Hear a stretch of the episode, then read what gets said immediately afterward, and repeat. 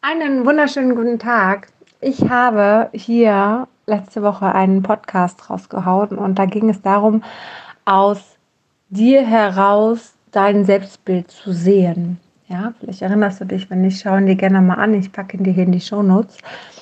Ähm, und es ist ganz spannend, weil ich diese Technik für mich immer weiter äh, ausprobiert habe und immer weiter geschaut habe, wie ich genau das noch mehr machen kann. Ja, wie ich noch mehr in mich hineinfühlen kann und in mich aus meinen Augen, aus meinem Körper heraus das Ganze betrachten kann.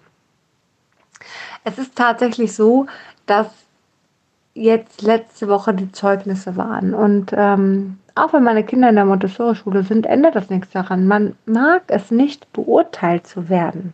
Man mag das einfach nicht. Und man mag auch nicht, wenn die eigenen Kinder beurteilt werden, auch wenn Montessori ein ganz anderes äh, Beurteilungssystem hat, aber trotzdem fühlt sich das nicht gut an. Punkt. Ähm, warum?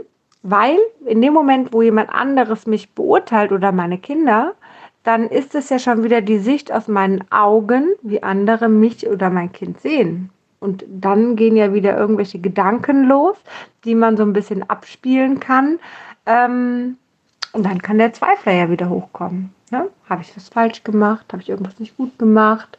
Hätte ich was besser machen können? Und, und, und. Nein, kannst dich total entspannen. Alles cool.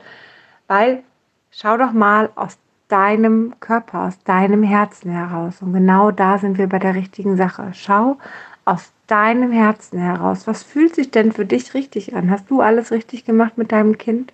Fühlst du, dass es richtig ist? Fühlst du, dass dein Kind richtig ist?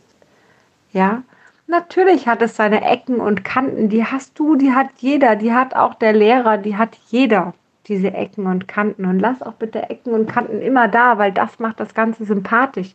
Wenn das Ganze zu perfekt ist, dann ist das nicht mehr sympathisch am Ende des Tages.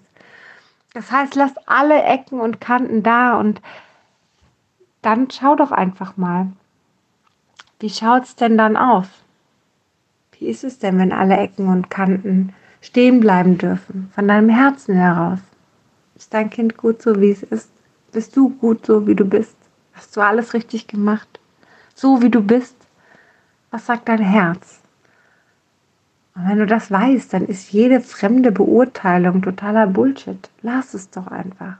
Hör auf, es aus deinen Augen zu sehen. Hör auf, es mit deinem Verstand zu deuten und mit deinem Verstand dir irgendwelche Selbstzweifel drauf zu packen. Hätten wir hier mehr lernen können, da mehr lernen können oder sonst was. Nein, alles gut so, wie es ist.